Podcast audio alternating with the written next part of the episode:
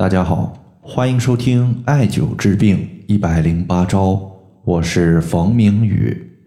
今天的话，咱们针对牙龈萎缩以及牙齿松动这些情况，分享一个兼顾牙齿、调节萎缩的穴位。首先，咱们看一位朋友他在群里面的留言。这位朋友他说：“冯明宇老师，我最近遇到一个比较郁闷的问题。”就是我和我老公都有牙龈萎缩的情况。上次我把我老公的牙齿情况以及舌苔拍照给您，您看了之后呢，就给他推荐了艾灸的穴位。他坚持了两个多月，牙龈萎缩好转了很多。之前有些松动的牙齿，最近呢也没有恶化脱落的情况，非常不错。我自己也有牙龈萎缩的情况，但是呢，我的情况比我老公要好很多。同样也是艾灸了两个多月，但是呢，感觉没有见效。请问接下来应该怎么办呢？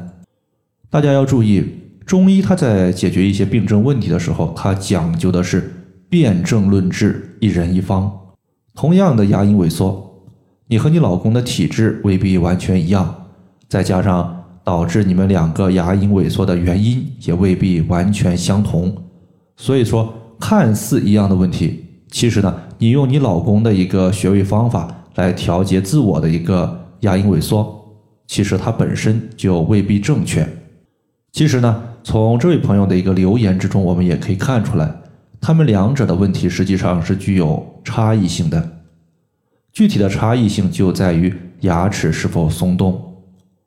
中医认为肾主骨，而齿为骨之余，所以你老公出现牙龈萎缩。他牙齿松动，属于是肾的问题居多。当时呢，我给他调的一些穴位，主要也是以补肾为主。但是你的情况，他并没有出现牙齿松动的问题，只是单纯性的牙龈问题。很明显，牙龈它不是骨头，不是骨骼，它是肌肉。中医认为脾主肌肉，所以说你的问题它重在健脾。而你老公的问题，他是重在补肾，两者呢是有差异的。既然两者具有差异性，那么我们接下来呢，就针对他的一个健脾，如何来调节他的牙龈萎缩呢？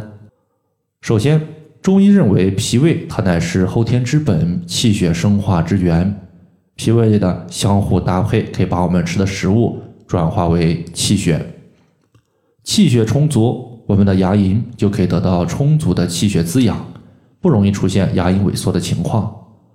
一旦脾胃的功能失调，气血不足，就容易导致此类情况的出现。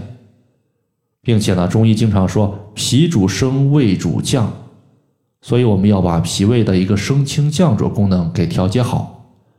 在这里的话，推荐足三里穴和内庭穴。足三里穴，当我们屈膝九十度的时候。在膝盖的外侧可以摸到一个凹陷，从这个凹陷向下再量三寸的地方就是足三里。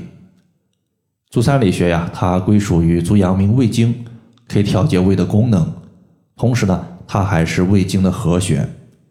中医经常说合治内服，所以呢，我们艾灸足三里穴可以使胃气通降，恢复胃动力。第二个穴位呢是内庭穴。它是在我们足背第二和第三脚趾缝后方的一个赤白肉际处，也就是脚趾缝的地方。内庭穴呢，它在这里主要起到两个作用。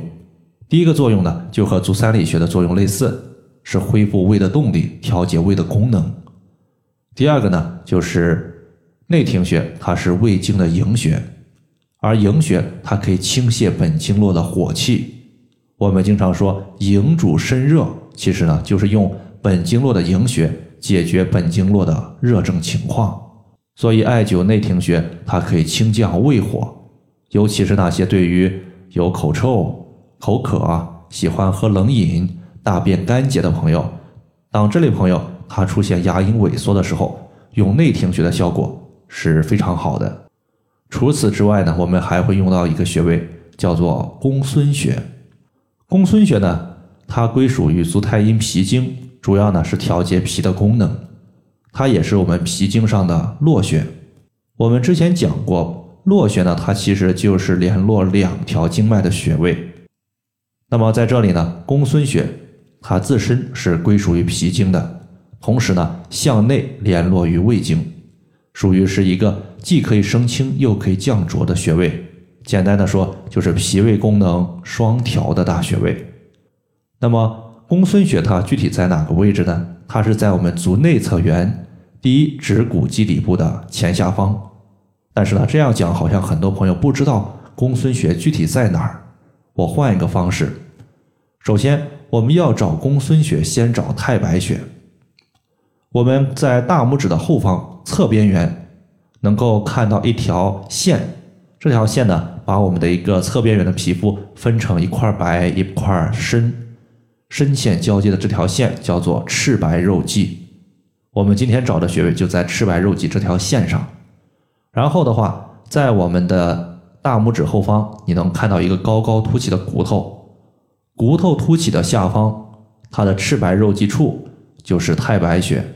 然后我们从太白穴往后推，大概呢推两横指宽的地方，你感觉到有一个骨头的凸起，然后凸起的下方，它的赤白肉际处就是公孙穴的所在。